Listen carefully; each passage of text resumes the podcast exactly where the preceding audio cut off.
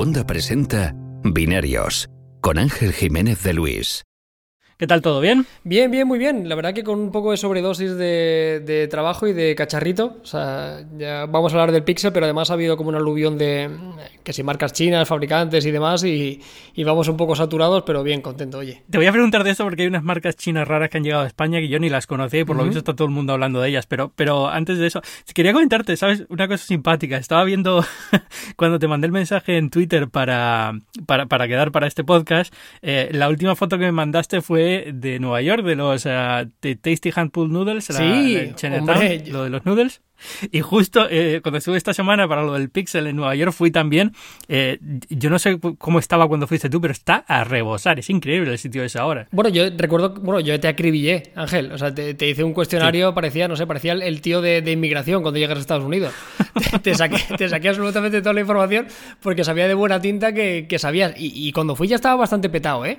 Ya se notaba que ahí había. O sea, tuviste buen ojo. Sí, no, pero han puesto eh, sillas y mesas fuera en la calle ahora porque ya el local no da abasto. El local es enano también, pequeño, la verdad, todo se ha dicho, ¿no? Y cutrillo. Pero la verdad es que los noodles están muy buenos. Al final tuve que quedarme sin ir porque estaba a tope. O sea, la, espera era una hora y pico para, para tomar Parece que hay una dirección, o sea, hay una relación directa. O sea, tiene que ser pequeño, tiene que ser mugriento y cuanto más sea así, más bueno va a estar. Además, eso en Chinatown sí. es, mano de santo, no falla. Está buenísimo, la verdad es que sí. Y la, lo único que pasa es que han subido también el precio, con lo cual me quedé un poco como en shock. es lo típico al final un sitio se pone de moda y se echa un poco a perder, pero bueno.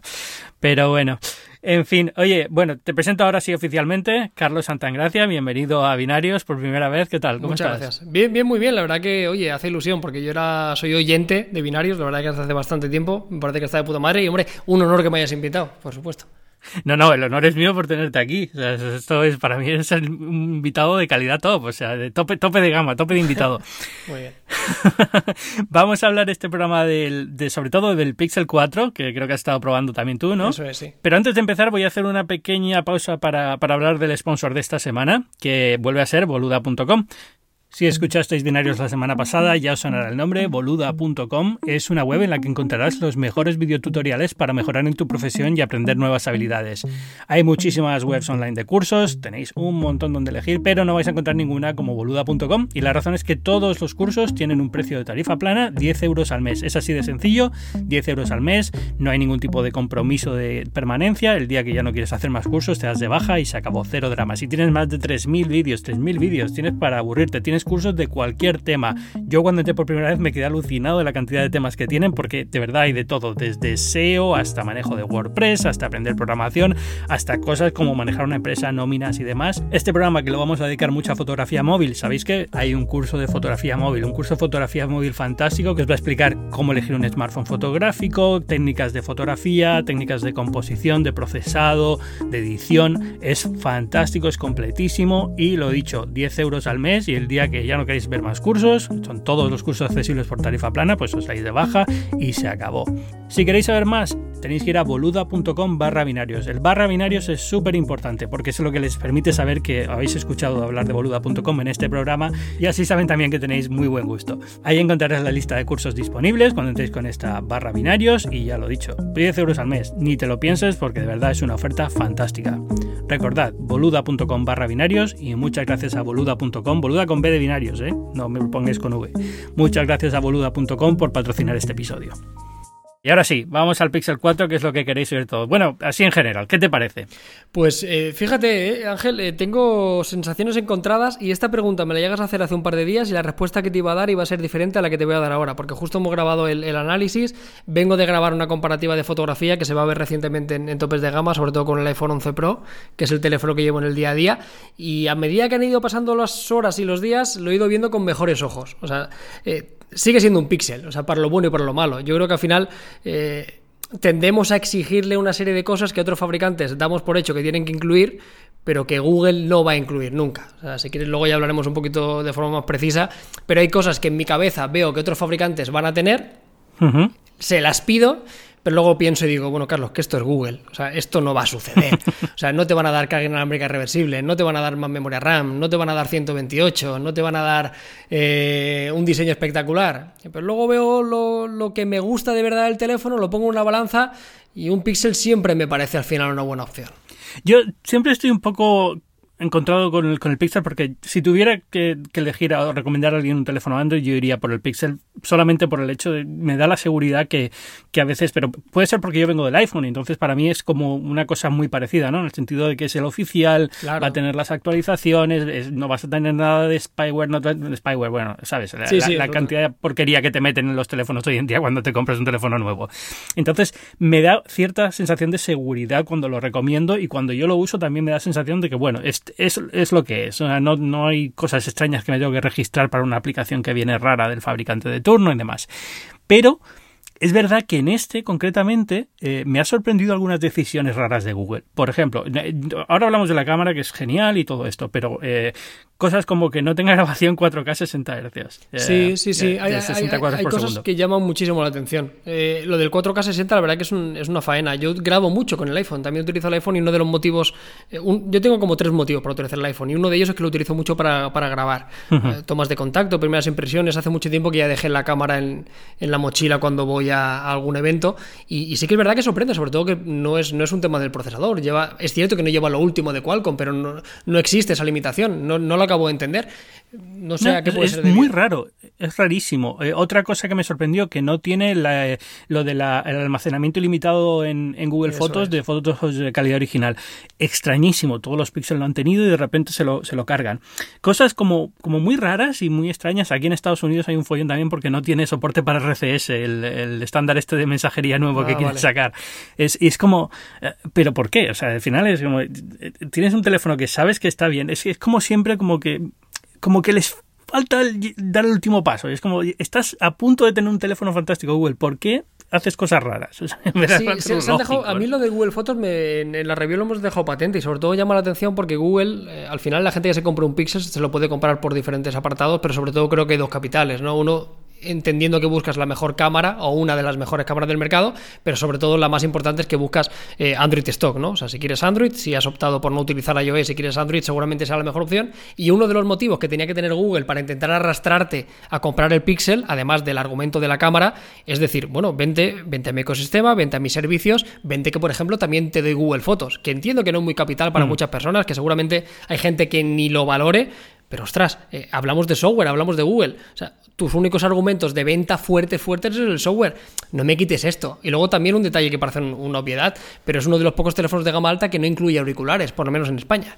Que parece un tema baladí, ¿no? pero, eh. pero bueno, hmm. eh, venía el año pasado unos que no estaban nada mal y que la gente sepa que este año no viene ninguno. Ya, es, es extraño. Sí, es verdad que los han quitado de la, de la caja. No me había fijado hasta que lo has nombrado porque ya, como voy con los AirPods y voy con los auriculares inalámbricos, tengo los Pixel Buds y tal, como que no, ya no me doy cuenta de que no vienen auriculares con los teléfonos, ¿verdad? No viene, sigue viniendo el adaptador eh, USB-C a USB-A, que, bueno, por lo menos es un detalle, pero es verdad que ya no viene eso, es rarísimo.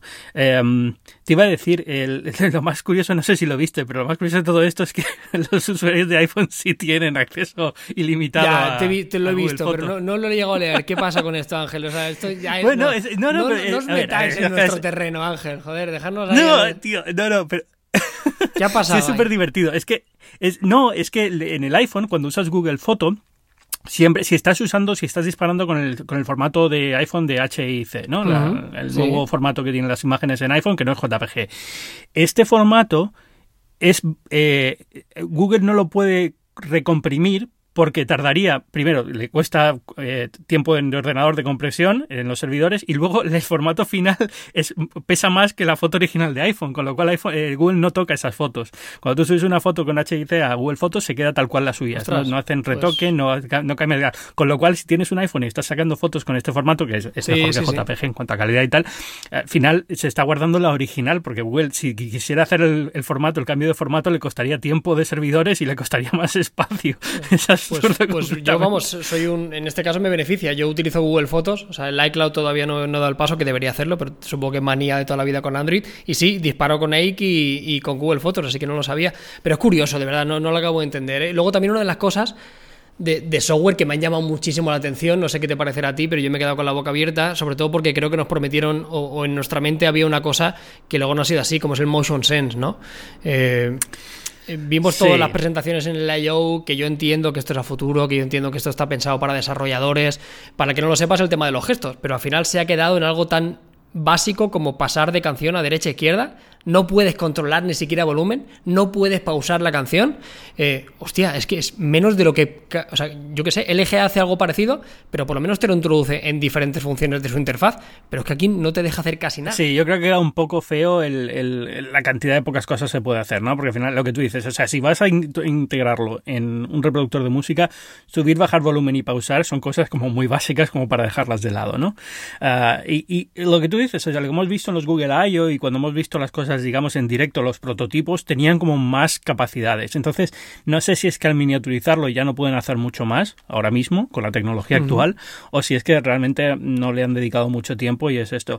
Pero, pero es verdad que si van a hacer de esto una feature distintiva del teléfono y van a decir este, una de las cosas buenas del Pixel es que tiene esto nuevo, debería ser un poquito más ambicioso en lo que consigue y la verdad es que no, parece una beta de algo que vas a quitar el primer día como en su día la del Google, la del Galaxy S4 de, de lo de mirar con la scroll con los ojos. Sí, claro, pero es que lo malo que, que aun viendo las futuristas y, las imágenes que ellos recreaban, intentando mostrar un poco el potencial, creo que es una de esas cosas que sinceramente no sé por qué los fabricantes se centran en eso, ¿no? Por, por delante de otras cosas. O sea, no se me ocurre en qué momento voy a utilizar eso, salvo estoy cocinando y tengo las manos sucias. O sea, no se me ocurre de verdad otro momento más que ese. O sea, creo que se pueden centrar en otras cosas que el usuario realmente le va a aportar valor. Y cuando tienes esos casos, la voz es mejor en ese sentido. O sea, asistente de Google que puede controlar más cosas dentro del teléfono. Así que queda un poco estúpido y no solamente eso, sino que se disparan en el pie, porque por culpa de esto no pueden salir en mercados como India, que son súper importantes para Google, con lo cual es como, ¿para qué te ¿Ah, metes en esto? No sabía esto, Ángel, ¿Qué, tipo de limitación no, pueden venderlo en India porque no está certificado lo del radar de Soli, con lo ah, cual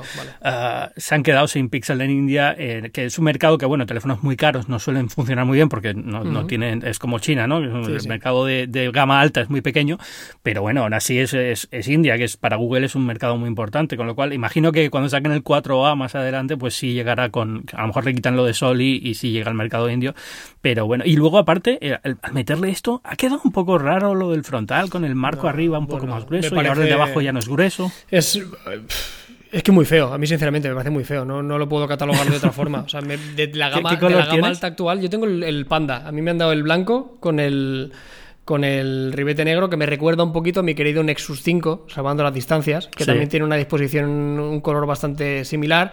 Pero a mí de la gama alta, sin duda, la gente que se compra un Pixel no se lo compra por el diseño. esto está clarísimo. O sea, es, posiblemente para mí de la gama alta actual, entiendo que la belleza es algo muy subjetiva, o sea, muy objetiva, y, que cada uno lo bueno, menos subjetiva de lo que creemos. Claro, pero claro, en este caso casi todo el mundo coincide. Claro, yo creo que al final hay bellezas universales, Ángel. O sea, hay cosas que todos lo vemos y decimos, esto es bonito, y esto es así. Y en este caso lo comparas con cualquier Huawei, con cualquier Samsung, con cualquier dispositivo de Apple, incluso cualquier alternativa china, y les podría haber salido bonito. Yo pienso que esto está hecho a voluntad, que la única función que tienen es intentar diferenciarlo del resto, igual que el, que el pegotillo de las cámaras traseras, que el del iPhone en su presentación no me parecía bonito, pero al lado del del Pixel 4 XL me parece precioso, la verdad. Sí, no, no es feo. A mí el del iPhone no me desagrada, ¿eh? O sea, quitando que podría ser más bonito y a lo mejor cada vez, cada vez lo veo más bonito, sinceramente. Cada medida que va es una de esas cosas que como el, diseño del iPhone es tan icónico, acabas, digamos, aceptándolo igual que el Notch y dices, bueno, y ya, ya forma parte del producto y ya lo, asocias y entonces como te deja de parecer tan tan chocante, ¿no? Pero pero no no, no me parece feo y así como este tampoco creo que sea a mí el color naranja, por ejemplo, no me gusta, el color blanco que tienes tú tampoco me acaba de convencer. El negro me gusta, pero justo le han puesto el botón blanco por contraste y queda rarísimo. O sea, al final son, decisiones estéticas un poco raras y así como en, los altavoces, en, en, los Nest Airbuds que presentaron, los eh, Pixel Buds que presentaron nuevos, los colores los tienen muy bien cuidados y quedan bonitos. Por alguna razón en los Pixel ha sido horroroso este año, pero bueno. Sí, yo, yo, veo, yo veo el Pixel 3 XL y me parece un poco más atractivo, fíjate lo que te digo. ¿Eh? O sea, me parece un poco más bonito con el que, el, que este 4. Yo creo que el, 3A al final quedó, quedó súper bien como teléfono, súper equilibrado. Habían quitado el notch del XL, quedó como bastante serio el teléfono. O sea, a mí fue un teléfono que al final me gustó mucho. El 3A XL es el que estoy usando ahora yo. Ahora estoy con el este de prueba, ¿no? Que tendré que devolver en algún momento. Pero, pero el, que tengo yo es el 3A XL y es que yo ya quería hablar un poco de esto un poco más adelante cuando termináramos de hablar del, del 4, pero pero es que a mí la compra de los Pixel, por lo menos en nuestro país, me parece, la compra es el, 3A XL, pero, pero sin lugar a dudas, o, a la espera de cuando se presente el, el hmm. Pixel 4A, ¿no? Yo creo que al final este teléfono por 900 o casi 1000 euros es algo difícil de justificar, entre comillas, por alguna de las ausencias que comentamos anteriormente, pero el otro por 400 y pico me parece una perita en el caso de que, de que salga. Si siguen manteniendo lo más importante que tiene este teléfono, que es mantener la, cámara principal. Antes decías lo del, lo del super notch o lo del super marco frontal, y quería hacerte una pregunta, porque igual tú tienes una unidad distinta, ya había un poco de algo de controversia al respecto. Por lo menos las unidades que tenemos en España, en el momento que estamos grabando este podcast, yo he probado el, método de desbloqueo y funciona fantástico. Creo, te diría que funciona al nivel del Face ID, me funciona en cualquier situación, con gafas, eh, en oscuridad, con gafas de, con efecto espejo, muy bien. Pero el problema que hay aquí todavía, y se ha actualizado, estoy pendiente de recibir una segunda actualización, o por lo menos eso espero yo en mi cabeza, lo puedo desbloquear con los ojos cerrados. Y no tengo una opción que me permita, porque esto lo tienen muchos fabricantes, Samsung y Huawei lo tienen, del rollo, bueno, quiero un desbloqueo más rápido, no quiero que sea tan seguro, pero que aquí no tengo esa opción. Y, lo hemos probado. Bueno, la tenías, o sea, es decir, aquí la gracia es que esa opción existía originalmente en las betas que estaban circulando con los teléfonos que estuvieron en beta en manos de algunos eh, empleados y tal, esa opción existía y la han quitado en la, en la, versión final y creo que la van a volver a poner porque hubo bastante crítica con esto. y, y, sí, es, es absurdo porque quitas muchísima seguridad al producto. Que esto ni siquiera es eh, atención, es decir, el iPhone tiene lo de atención, que tienes que estar mirando la cámara del dispositivo, pero, pero es que esto con los ojos cerrados te abre el dispositivo. que además, yo, yo, lo, lo puse incluso en redes sociales, de, en el sentido que para mí es algo tan importante que yo... o sea, si eso continúa así, yo lo descartaría como teléfono personal. Es que me parece una obviedad que estés durmiendo, que pueda llegar alguien, te pone el teléfono delante y automáticamente ya puede hacer un poco lo que lo que quiera, ¿no? Y... Todavía no, hemos empezado a verlo de lo de intentar burlar la cámara claro, de alguna forma, que alguna otra forma habrá. O sea, que yo lo he probado con fotos y no, funciona. Sí que es verdad que lo hemos probado con algunas fotos mías y no había ningún problema. Pero incluso la propia Google, en los propios ajustes, da a entender y dice de una forma muy clara que, que, que, sí que es muy seguro, pero que una persona muy similar a ti una fotografía o incluso con los ojos cerrados podría hacer desbloquear el dispositivo. Hmm. O sea, ellos mismos ya te están avisando de una forma clara que vayas con cuidado con esto. Y me, y me llama la atención porque la guerra que tiene sobre todo en Estados Unidos es contra Apple. Si Apple hay algo que tiene la seguridad, yo esperaba que ese super marco negro sirviera para algo que funciona muy bien, el desbloqueo es fantástico, pero de verdad que me embajonó muchísimo cuando vi que la seguridad al final dependía de que no me eche una siesta. Eh, si, te sirve, si te sirve de consuelo, yo creo que también está, está bien. Es decir, eh, eh, Google lo presenta como los únicas dos personas que tienen una seguridad facial buena en los teléfonos somos Apple y nosotros. Esto es lo que nos dijeron básicamente en la, en la rueda de prensa posterior. Eh, es cierto que es igual de rápido que Face ID, eh, que, es bastante loable y está bien, eh, pero es verdad que, ha fallado en esto. No sé si es algo que podrán corregir por software, pero queda un poco extraño cuando presumen de esto y cuando hay cosas que están atadas a la reconocimiento facial más allá de que entren en tu teléfono. Es que Google Pay, por ejemplo, va atado a esto también. Es que ese, es el, problema, es que no hablamos solo de desbloquear el teléfono y, y, bueno, por no hablar que este teléfono, también como con el iPhone, es el único método de desbloqueo, que en todo caso, si esto le pasa a otro fabricante, digo, bueno, pues tengo el lector en pantalla o tengo un lector de huellas. que no tienes el código, pero... Ya, mm. pero Ángel, vamos a poner un patrón. Uno me decía en redes, no, claro, pon pin. Digo, sí, me voy a poner ahora un patrón de desbloqueo en 2020. En 2019. claro, claro. O sea, yo lo siento, o sea, de acuerdo, sí. No me voy a poner aquí a dibujar una M o una W. Hostia, no, quiero dar pasos atrás, por favor, que, que hablamos de un teléfono muy, caro. Además una vez estás acostumbrado a lo del facial, es muy difícil. Incluso, yo diría que incluso volver a la huella detrás del teléfono a mí me cuesta. Cuando voy al Pixel 3A me cuesta muchísimo porque estoy tan acostumbrado a que el teléfono esté activo cuando lo miro que ya me, he quitado ese hábito. Pero bueno, bueno, ya nos hemos quejado muchísimo. Vamos a las cosas buenas. ¿Qué te parece la cámara? ¿Está bien? La cámara está muy bien. No, que ojo, que yo en apartados multimedia, ya te dije, o sea, cuando lo probé los, primeros, eh, los primeros días estaba muy escéptico, pero en lo que a multimedia se refiere, excepto con algunos puntitos a, a mejorar, estoy súper, súper satisfecho. Y la cámara me gusta muchísimo. Y, se ha mejorado más de lo que yo esperaba, entre comillas. O sea, que la gente no se espera una revolución, porque creo que Quizá el fabricante que menos pasos adelante tenía que dar en lo que a calidad fotográfica se refiere era Google. Ya tiene un producto muy bueno con el Pixel 3 XL, pero hemos tenido la oportunidad de probarlo, que lo tenemos todavía por la oficina, y tanto de día como de noche en particular, sobre todo de día, lo del Live HDR se nota un montón. O sea, imágenes con más HDR, eh, levanta un poquito más las sombras, incluso de noche mejor balance de blancos. Hostia, yo pensaba que ya habíamos llegado a un tope y, han conseguido darle ese pequeño empujoncito para seguir siendo, bajo mi punto de vista, la mejor cámara principal del mercado. Sí, a mí no sé qué decirte. Yo sigo prefiriendo el 11 en general, en, en, conjunto. Creo que este saca muy buenas fotos en ciertos eh, aspectos que el iPhone ni siquiera se acerca. Tú eres un famoso defensor del selfie y el selfie aquí, por ejemplo, el del iPhone es muy malo y el de, el de Google es muy bueno, ¿no? O sea, aquí, por ejemplo, evidentemente Google gana. En la general, yo creo que han hecho una cosa muy, muy bien, que es lo del live HDR, como dices, no tanto en la calidad final, que me parece muy buena, sino porque es que era frustrante sacar una foto con el Google, con el 3A, con el 3 y no poder ver cuál iba a ser la calidad final hasta que abrieras la foto luego en el álbum. Era un poco desesperante porque decías, es que ajustabas exposición porque pensabas que iba a quedar súper quemada y luego no, iba, iba a quedar bien la foto perfectamente. Y un poco era, era, era como te limitaba bastante en ese sentido, con lo cual que ahora sea live me parece genial y la verdad es que las fotos en general de día, fantásticas, de noche, de, fantásticas, una nitidez muy buena. O sea, cosas que te esperas ya porque venías de un teléfono que tenías mejores cámaras de Android probablemente o de todo el general el mundo de la telefonía, con lo cual está muy bien que, que, se, se, haya mantenido, que la hayan subido un poco y yo creo que aquí lo que les ha fallado es, eh, como tenía la narrativa de que no hacía falta más que un sensor, cuando han metido un segundo sensor y un tele, como que lo han dejado medio tapado. Se han callado y dicen, sí, está ahí, pero como que no le han dado importancia. Y yo creo que tiene importancia porque ahora los zooms son buenísimos. muy bien. zoom O sea, la nitidez de la foto con zoom es espectacular. Sí, es un poco la demostración de que tampoco se necesita un zoom por 50 o un zoom por 30, ¿no? Que un, buen... Eh, un buen zoom, creo que se permite un zoom óptico por 2 y híbrido por 8, si mal no recuerdo. Eh, por, por 3 y por 10. O, por 3 y por 10, mira, yo sabía que había un par de saltos. Pero muy bien, la verdad que el, que el zoom muy bien. Lo que sí que es una pena, que yo creo que todos esperábamos y también es una de las cosas eh, como tú comentabas, como el Face ID, que cuando lo pruebas ya no lo sueltas, el tema del angular, ¿no? Es un tipo de fotografía hmm. que, yo me he quedado con las ganas de, ver de lo que era capaz Google, ¿no? Porque el zoom está muy bien y, hay momentos en los cuales está genial, sobre todo yo que soy muy defensor del modo retrato. A mí hacer eh, fotografías de modo retrato ayudándome de otra distancia focal con zoom me gusta porque la proporción del cuerpo... A mí el zoom que no me lo quites, pero ya habiendo probado zoom y angular habría sido precioso que, Google también lo incluyera, pero bueno, como he dicho al principio, creo que a veces le estoy pidiendo cosas a un fabricante que sé que no me va a dar.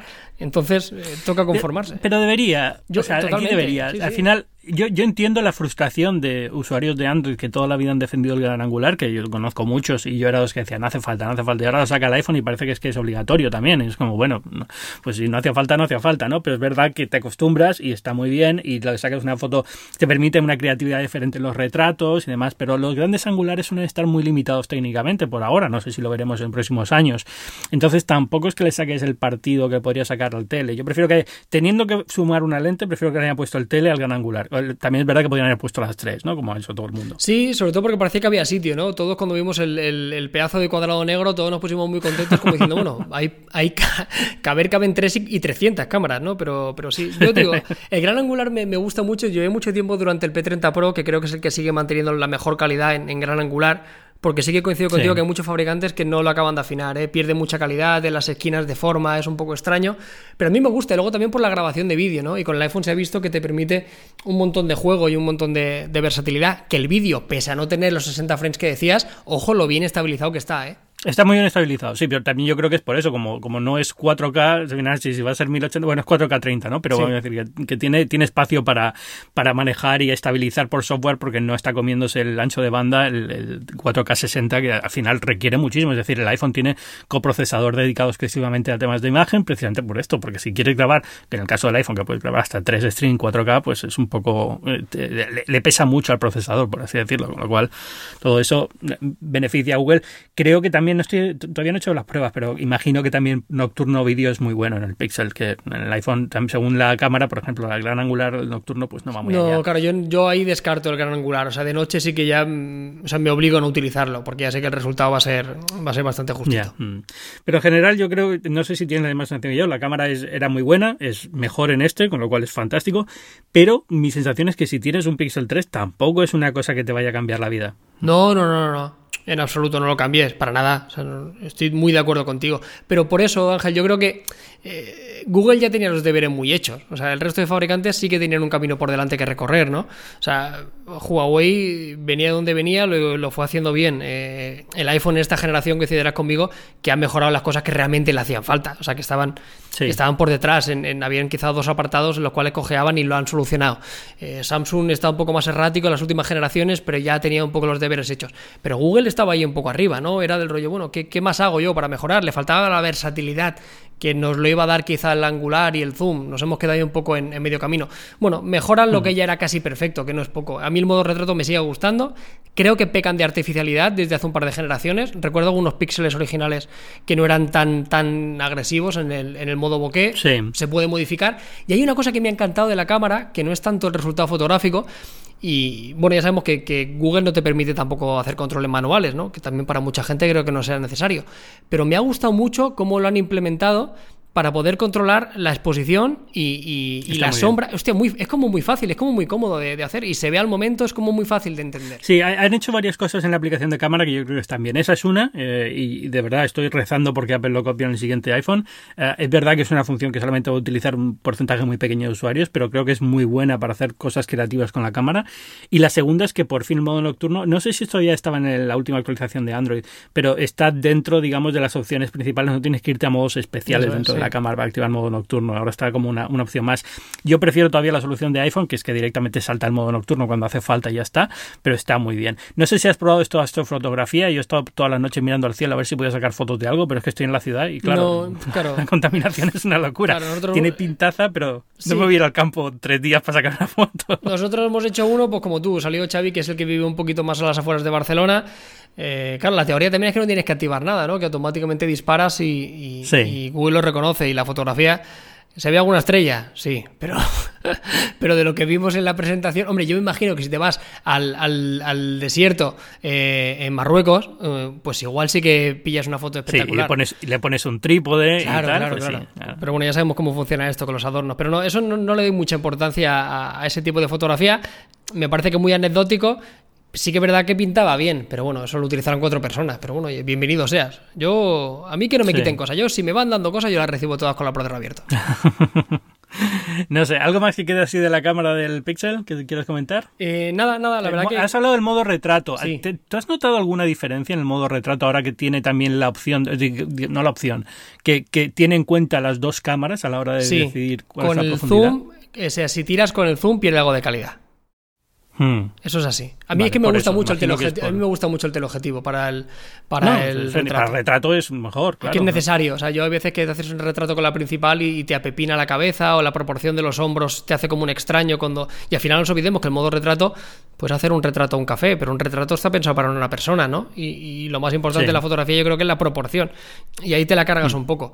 Pero, pero bien, ya te digo, para mí la única pega al retrato es la artificialidad del, del desenfoque, que se puede corregir, que no hay ningún problema, pero por defecto se, pasan.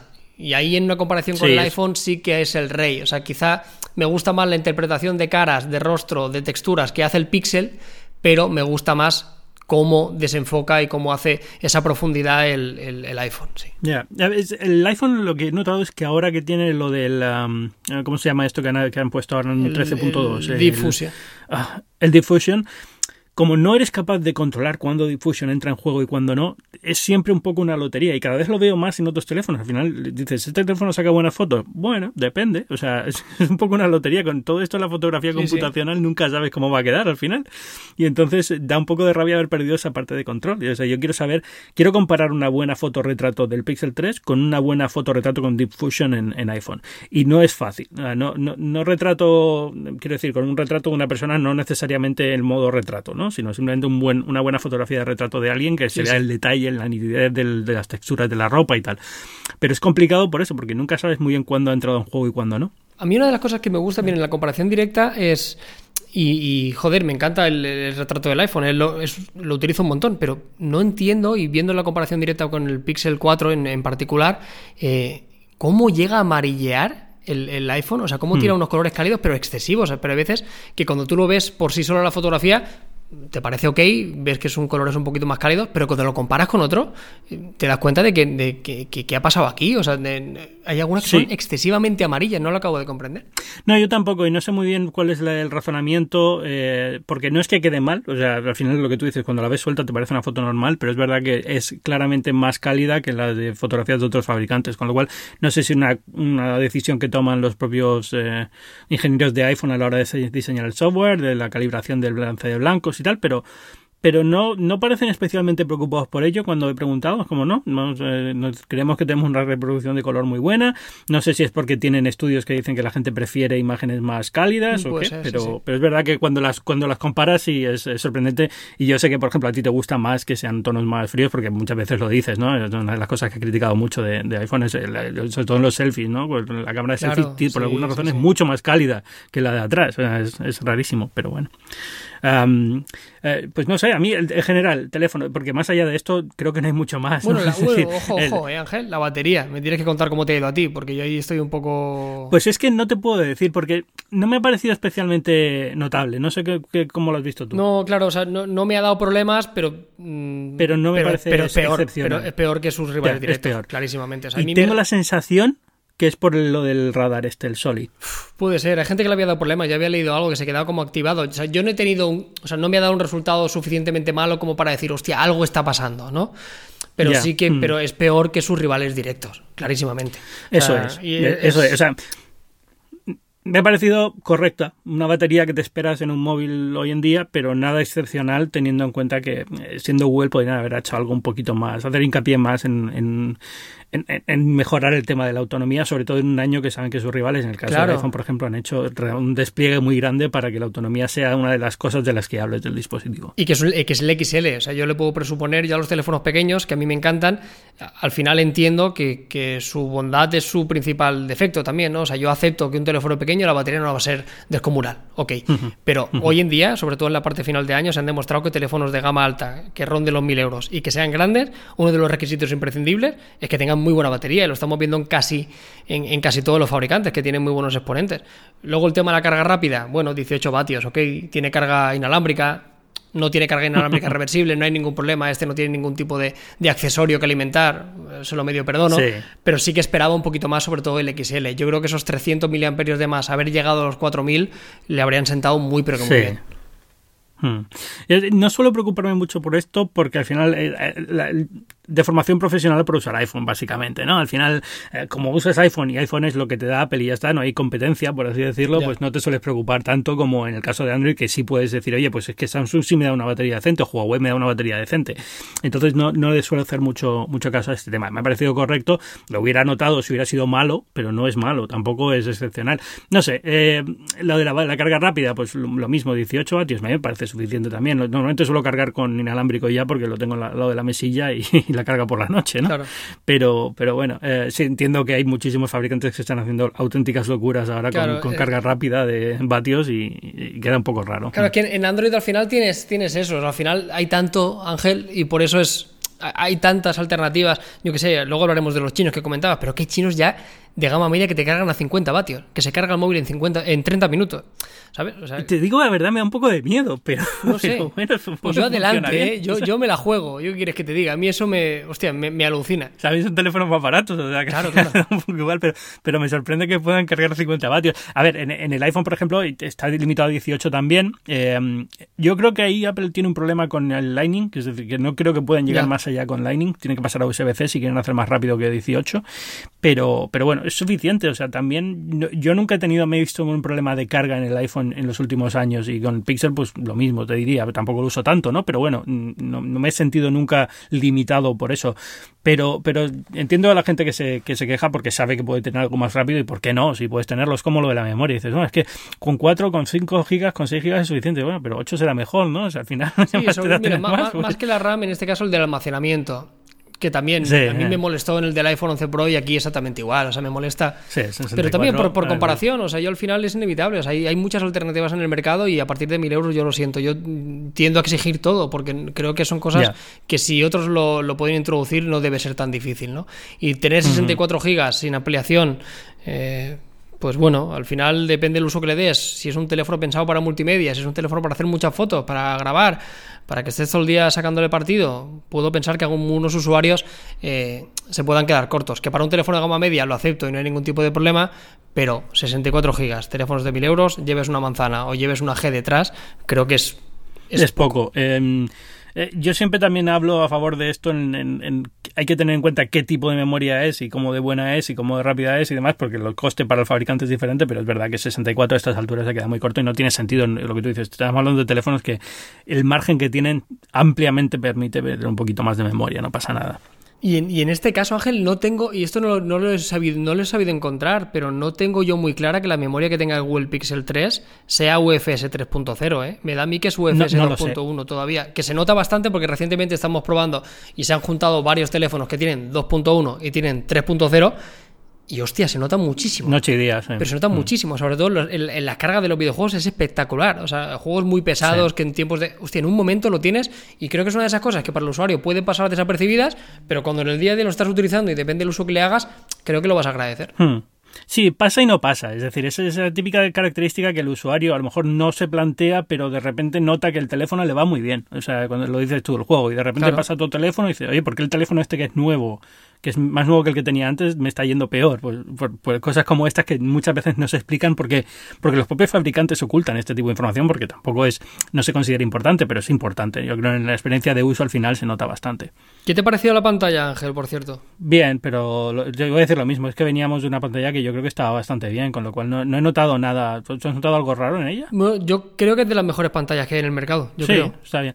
Eh, eh, eh, también venimos de un momento en el que hay muy buenas pantallas en el mercado. O sea, esto hace, hace Pixel 2 y tal tenía Pixel 3, eh, la pantalla tenía sentido, pero es que hoy en día con las que está sacando Samsung, con las que está sacando Apple, con las que está sacando Huawei, tampoco tiene mucho sentido porque son todas fantásticas. Con lo Sí, lo bueno que tiene esta, en la comparación que hemos hecho y lo hemos podido probar, tenemos también un Note 10 y para que la gente nos escuche, yo te diría que es el mismo panel, es exactamente el mismo panel que el Note 10 añadiendo los 90 Hz, que lo cual a mí bienvenido sea. O sea, es una de las cosas que también el usuario también lo percibe, creo que es velocidad, sensación de fluidez, navegación. Te iba a decir, mm. otra cosa que no hemos hablado y que teníamos que hablar es los 90 Hz, porque es verdad que es, eh, la típica característica nueva en las pantallas que estamos viendo este año y se, agradece mucho en scroll y demás. A mí los 90 Hz es una de las cosas que, que siempre, o sea, yo 90 Hz bienvenidos siempre que el panel no se viera eh, perjudicado. Por ejemplo, yo cuando analizamos en su momento el OnePlus 7 Pro, que fue uno de los primeros en en, eh, en, introducir lo de la tasa de refresco de 90 Hz.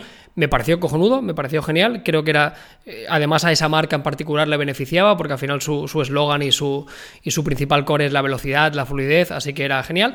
Pero luego yo veía el panel de un Note o veía el panel de un iPhone y me parecía mejor el, panel a 60 eh, hercios tradicionales. En este caso, con el Pixel, me encuentro con lo mejor de los dos mundos. Tengo uno de los mejores paneles del mercado y además tengo esta sensación de velocidad que, está muy bien. Así que ya te digo, para mí ha sido una sorpresa, ¿eh? O sea, no era una de las cosas que esperaba que la pantalla del Pixel 4 me gustara tanto. a mí me ha gustado bastante. lo que decías tú del OnePlus es verdad. Al final yo tengo la sensación de que el OnePlus quedó como que iban a por la característica para ponerla en la hoja de características y, no se preocuparon de otras cosas que tenían que haberse preocupado. Y, yo me quedé un poco rascado con que este año el iPhone no viniera con 90, porque también tenía la sensación de que el Pro iba a venir con 90 por ser Pro precisamente, ¿no? Sí, era una de las cosas que yo también esperaba. ¿eh? Yo en el Pro en particular esperaba los 90 Hz y, y, en mis mejores deseos estaba el uso del, del, USB tipo C, ¿no? Como, como en una de las funcionalidades esperadas para poder conectarle cualquier cosa o poder sacarle un poquito más de partido. Era una de las cosas que, que, le echaba de menos. Por ahí te digo, en, en, lo que a multimedia se refiere, porque el audio también me ha gustado mucho. Eh, doble altavoz, se escucha muy alto, se escucha muy rotundo, muy bien, ya te digo, o sea, cumple un poco los tres tics de pantalla, cámara, audio. Ok, para adelante, muy bien. Sí, no, es, buen teléfono, lo único que dices es lo que hemos hablado al principio. Tiene cosas inexplicables que no se justifican por el precio que tiene, teniendo muy buenos teléfonos en competencia que, están fantásticos.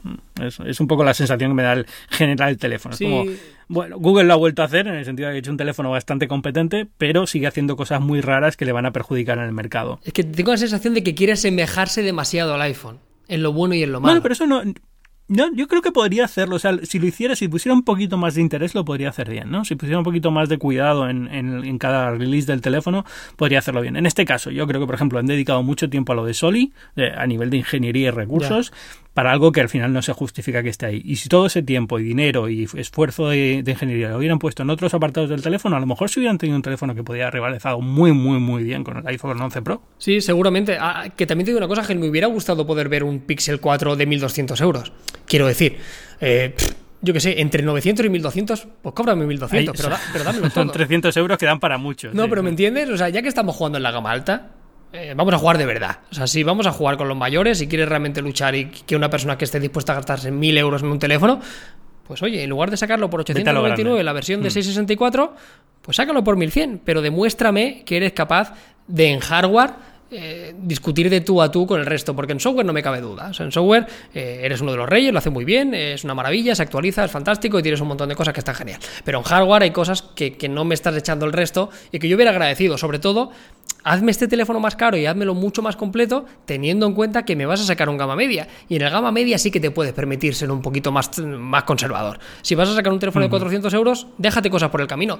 Pero tengo la sensación de que se han quedado, como tú dices, como a medio camino. Han ido un poco como con miedo. Sí, siempre, pero es la sensación que me da siempre los Pixel, todos los años. Hay como, como un momento en el que dijeron, vamos a, vamos a hacerlo un poquito más barato para intentar llegar a este público y vamos a recortar aquí. Y es como, ¿por qué? O sea, ¿en qué momento has pensado que este teléfono iba a competir con Xiaomi o con, con estos fabricantes que están a unos precios tirados? en, Estados Unidos, por eso Ángel sí que funciona bien, ¿verdad? Porque ahí sí que nosotros no tenemos eh, ni idea, pero... No, es que no funciona muy allá. O sea, funciona muy bien entre la prensa tecnológica, pero no vas por la calle y lo ves. Ves Samsung y ves Apple y es lo único que ves. Entonces les cuesta. Yo creo que ahora también tampoco tenían muchísimos problemas de, disponibilidad en carriers y tal. Ahora que están en todos los operadores, a lo mejor lo vemos más, ¿no? Pero y tiene una campaña de publicidad enorme. Esto en Nueva York empapelada de Pixel. Claro, eso, es lo que nos llega a nosotros un poco, ¿no? Que hay como un montón, o sea, que la campaña de marketing sí que es muy fuerte ahí. Pero luego no lo ves, no lo ves porque yo creo que en Estados Unidos el usuario, primero hay mucho apego a iPhone y sobre todo a iMessage, da mucho miedo saltar de iMessage porque mucha gente lo usa y lo usa como se usa WhatsApp en España. Y entonces entonces, eh, el, que se plantea pagar 700, 800, 900 dólares por un teléfono se lo piensa mucho antes de pasar a Android. Eh, lo que ves es mucho Android que está de oferta en operadora y por eso la gente lo tiene, no tanto por preferencia personal de, Android. ¿no? Ah, pero bueno, también está cambiando, eh, estas dinámicas no son siempre estáticas, ¿no? hay, más que posibilidades de que Google haga mejor eh, trabajo ahora con este Pixel, que Samsung gane cuota de mercado, que Apple la pierda. no, hay, no hay nada que sea inamovible, pero por ahora no lo ves, o yo por lo menos no lo veo tanto cuando estoy fuera en la calle. Sí, yo aquí en, bueno, yo aquí en Barcelona y en España no, no, no, no veo, no veo un, un píxel por la calle. Es súper hmm. complicado. de verdad, yo me fui fijando mucho en el metro y eso. Y sí que es verdad que es. Y es una pena, ¿eh? porque históricamente vale que no son para todo el mundo, pero hacen buenos teléfonos, pero sí que es verdad que, que es una marca cada vez más residual. No recuerdo cuál es el, la cuota de mercado que tiene que tener en España, pero tiene que ser, bueno, eh, testimonial, vaya. Ya, Estados Unidos también, al final es, eso, pero lo que dices, es una pena porque eh, por, por, el tipo de teléfono que es debería tener más visibilidad de la que tiene. Ah, pero bueno, bueno, cuéntame los chinos estos que han llegado. ¿Cuáles son? Nos he perdido nosotros comemos los noodles, Ángel, y aquí nos comen los chinos. ¿eh? Esto es, una frase que me gusta mucho decir, pero es que es, muy cierto. Eh, y creo que es muy sano lo que está pasando ahora, Ángel, ¿eh? porque todos conocemos a Xiaomi, todos sabemos lo que ha sucedido en los últimos dos o tres años en el sector de la tecnología, en, en particular en nuestro país, en los cuales antes había, había muchas marcas, había mucho donde escoger, pero sí que es verdad que en los últimos dos años a casi cualquier persona que te preguntaba de 0 a 500 euros que me compro, era, era un páramo, o sea, era Xiaomi, pero era Xiaomi en 250, en 350 y en casi 500 euros, ¿no? Salvo motivos muy puntuales, de verdad que era francamente difícil recomendar otra cosa porque lo hacían muy bien. No solo por precios, no, porque creo que, aunque costaron un poquito más, me parece que seguían siendo mejores alternativas que la alternativa típica de Huawei o de Samsung. El homólogo por precio me seguía pareciendo mejor y además barato. Pues bien, eso no era sano. Yo creo que, que, no era bueno para nadie que hubiera un, dominador tan y tan claro. Y ha llegado ahora Realme, que pertenece al grupo BBK, el cual engloba Vivo, Oppo, OnePlus. O sea que es, un, es un, gigante, eh, sobre todo porque en China esa gente vende una barbaridad y a nivel, o sea, tienen un montón de músculo financiero, o sea, pueden permitirse hacer un montón de cosas. Y ha llegado Realme y es un fabricante que, a nivel de hardware y casi a nivel de precio, pues le va a poner las cosas muy difíciles a Xiaomi. Han sacado un par de teléfonos que te diría que en algún, en algún segmento de precio creo que están por delante del Xiaomi de turno. Es súper interesante porque digamos que son las empresas chinas comiéndose a sí mismas, ¿no? Antes era los chinos comiéndose a los coreanos o quien sea, pero es que ahora son los chinos comiéndose a los chinos. Y, no sé, Xiaomi ha hecho un despliegue enorme en España de tiendas, o sea, ya no solamente de teléfonos, sino de tiendas y tal, que no sé cómo va a, sobrevivir si empieza a, tener este tipo de competencia directa. Claro, yo creo que va a sobrevivir precisamente por eso, Ángel, porque han golpeado primero y se han establecido, han llegado antes, eh, han sentado las bases, han montado el campamento. En cada ciudad grande hay cuatro o cinco tiendas en, los principales centros comerciales y además han hecho una cosa muy bien y es que tienen una comunidad de fans. Y, la marca Xiaomi ya ha penetrado muchísimo ¿no? en la gente y, yo creo que cualquier persona que aunque no sea muy tecnológica tiene su cuñado, su compañero de trabajo, su primo, tiene un Xiaomi de estos, que al final se lo compró por 200 euros le ha salido muy bueno, ¿no? Y, y esa percepción de marca ya la tienen. Realme no lo tiene. Pero bueno, eh, eso al final se construye. Se construye, y, al final se paga, Ángel. al final, le, costará tiempo, pero puede construirlo, yo creo. No, sé qué tal, o sea, no he probado el teléfono, no sé qué tal es el que ha llegado a España. ¿Cuál es el que ha llegado a España? Han llegado tres. Ha llegado, aparte me hace gracia porque hay, hay, un, hay un lapso de 100 euros entre cada uno de ellos. Ha llegado un teléfono de 199, ha llegado uno de 299 y ha llegado uno de 399 euros, que, es espectacular. Es que realmente es, es muy parecido a un gama alta de los de verdad. O sea, le faltan cuatro cosillas que sí que tienen los teléfonos de 1000 euros. No llega al apartado fotográfico tan top, pero de verdad que cualquier persona que se compre un teléfono de 400 euros va a tener una percepción de tener un teléfono de, muchísima calidad y eso es muy bueno para el usuario. Ya te digo, la competencia creo que era necesaria. Xiaomi estaba en una posición para mí demasiado dominadora y, me alegro que haya un poquito de alboroto. Pero, ¿no, te recuerda esto un poco al, fenómeno de Pocophone hace, hace dos años, una cosa así, que también fue como, wow, han llegado con un montón de, opciones en un teléfono de 300 y al final queda un poco como, bueno, está ahí el Pocophone, pero tampoco es... No, no, pero sí que es verdad que fue un teléfono que la gente que lo compró quedó muy contento, Ángel, ¿eh? excepto algunos problemas que ha dado de notificaciones y demás, creo que fue un teléfono que, funcionó. Pero eso, creo que esto tiene otra importancia porque al final la técnica de Pocophone, que al final también pertenecía a Xiaomi, al final era un globo sonda, ¿no? Recuerdo que ese teléfono se lanzó principalmente para luchar en India con OnePlus, que es, el dominador en India. Es muy, curioso lo que pasa en India con, OnePlus. Y sacaron el. Y, y, sacaron el OnePlus, el, el, OnePlus, perdón, el Pocophone únicamente para luchar contra ellos. Luego me imagino que dijeron, oye, esto está, esto está demasiado cojonudo para que no salga de ahí, ¿no? Y en España se vendió, pero se quedó ahí. Fue como un pequeño experimento. Lo de Realme no es así. O sea, lo de Realme es es que tienen mejores especificaciones en algunos casos y más barato. O sea que van a por ellos clarísimos. O sea, está claro que la lucha es, vengo a combatir a Xiaomi, voy al cuello y, a ver por dónde sale. Es curioso que hayan venido con esta marca y no con Oppo, por ejemplo, que también estaba haciendo un impulso fuerte dentro de España ahora en los últimos meses y tal. Sí. Pero bueno, no sé, tampoco sé muy bien, dentro de estos grandes grupos chinos que tienen 50.000 marcas, no sé muy bien cómo funciona a nivel interno la, coordinación y el, competencia entre ellos y demás. Pero yo, yo esto sí que lo entiendo, Ángel, porque Oppo sí que es verdad que en el sector de la gama media, gama baja no se mete. Y, Oppo tiene una percepción de teléfono muy premium y sí, y sí que es verdad. O sea, al final Oppo siempre se ha caracterizado por tener bastante innovación, entendiendo innovación como cosas locas, o sea, siempre se ha atrevido a hacer eh, cosas un poco fuera de... x Eso es, siempre se ha traído el Zoom 5X, fue el primero en sacar un sistema eh, retráctil, eh, sacaron, no sé, siempre se atreven con eso y luego también tienen un diseño muy cuidado. Es como el primo pijo, Ángel, de Realme. Ya, ah, vale. Ya, vale. No, curiosidad porque tampoco te creas que lo sigo muy de cerca porque son marcas que aquí en Estados Unidos que ni están. O sea, no, no, puedes acceder a ellas, con lo cual... Oye, ¿estos, estos Realme con qué sistema operativo vienen? ¿Android One o...? Bien, no, no, y ojalá. Si vinieran con Android One ya sí que se caía el estadio, Ángel. O sea, ojalá. Es, fíjate, precisamente eso es el, es el único problema, entre comillas, que tienen. Tienen ColorOS, que es exactamente la misma capa que tiene Oppo. Que no es dramática, que no es tampoco una capa súper, súper, súper china, porque ColorOS ha ido evolucionando con el paso de los años, pero sí que es verdad que es una de las pocas pegas que tiene. O sea, realmente si esto viniera con Android One, Ángel, entonces sí que sería ya como indiscutible. O sea, sería el mejor hardware, el mejor precio y además un sistema operativo que se te va a actualizar.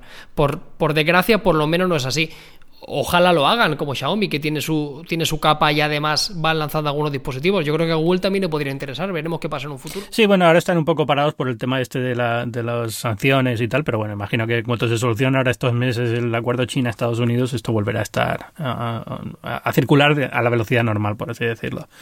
Así que nada, no me queda nada más, por no en mi lista. Preguntarte que el Galaxy Fold, que cómo ha ido. Ahora que vuelven hasta que a la venta esta semana. No lo sé, acabo de leer que se pone a la venta mañana o algo así en España. creo. Sí, sí, sí, por eso. Estamos grabando el, el viernes, eh, viernes 19, creo, 18.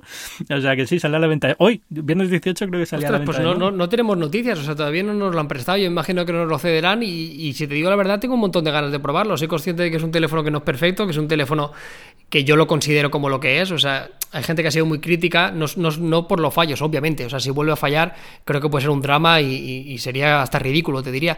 Pero es un teléfono que le tengo muchas ganas, sabiendo que, que mm. no es perfecto y que va a tener cosas que en el día a día no son muy usables, pero me apetece probar algo que me sorprenda, ¿no? Aunque sea consciente que es una primera generación, que tiene un montón de cosas que pulir, que el sistema operativo igual no está pensado para una pantalla así, pero oye, un poco de, aire fresco siempre va bien, porque al final... Sí. Eh, tanto teléfono igual. Al final yo creo que la gracia de esto es esa, ¿no? Al final es un teléfono diferente y a, veces apetece tener algo diferente en las manos, aunque no sea lo que va a vender más o lo más interesante del mercado.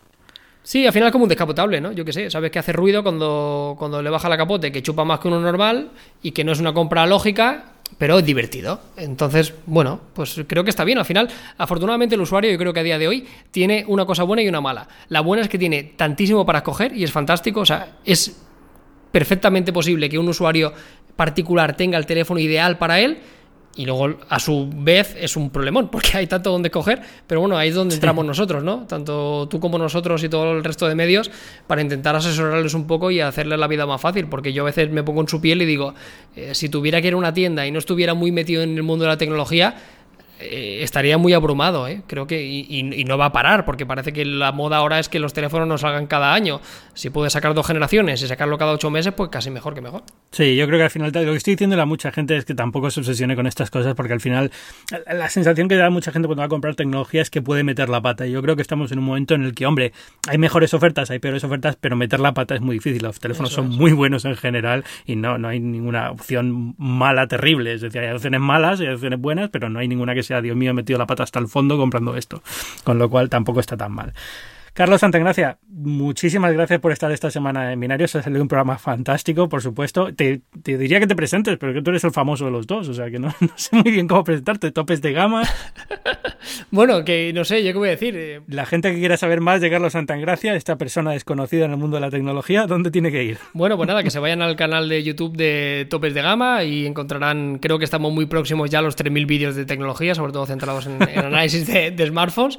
Y, y, nada, y luego redes sociales en Topes de Gama o si no por C Santa Engracia también me veis y sobre todo en Instagram, si os gustan los gatos, tengo un perfil de Instagram muy afín a los gatos. Así que, no, si les gustan los gatos, no, si les gusta la fotografía, haces unas fotografías brutales de, gatos, de ti mismo, de todo. O sea, estéticamente es un Instagram perfecto. O sea, me da, una envidia de José Hackers, de gente que tiene calidad y es como...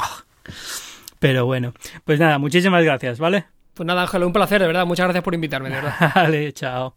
Y ya sabéis quién soy yo, yo soy Ángel Jiménez de Luis, no soy tan famoso como Carlos, pero bueno, ya me conocéis, Ángel Jiménez de Luis, podéis leerme en las páginas web del mundo.es, en la revista muy interesante, en muchísimos sitios donde colaboro, la web de este programa, binarios.fm, y ya sabéis también que Binarios es un podcast que forma parte de Cuonda, que es una comunidad de podcasts independientes en español. Siempre os recomiendo alguno. La semana pasada os recomendé Náufragos de Sergio Núñez. Esta semana os recomiendo, ya os lo he recomendado en muchas ocasiones, pero sabéis que mi compañero Luis Quevedo tiene El Método, un podcast de ciencia que es fantástico. Pues ya sabéis, ir a cuonda.com el método si queréis saber más o poner el método en vuestro programa de podcast favorito y ahí aparecerá Muchísimas gracias a boluda.com por patrocinar de nuevo este episodio. Ya sabéis, si queréis cursos online de enorme calidad por una tarifa plana de 10 euros al mes, boluda.com barra binarios barra binarios. Súper importante. Que sepan que sois gente con buen gusto y escucháis este podcast. Pues ya sabéis, boluda.com barra binarios y ahí tenéis y nada más, pediros, igual que os pedí la semana pasada, que si os gusta este podcast, pues eh, en vuestro cliente de podcast favorito, en vuestro directorio de podcast favorito, si se puede dejar una review, si se puede dejar cinco estrellitas, si se puede dejar un like, lo hagáis porque ayuda muchísimo que el podcast se dé a conocer. Si no os gusta el podcast, me lo podéis decir personalmente, pero no lo pongáis en público que queda muy feo, ¿vale? Muchas gracias y nos escuchamos la semana que viene.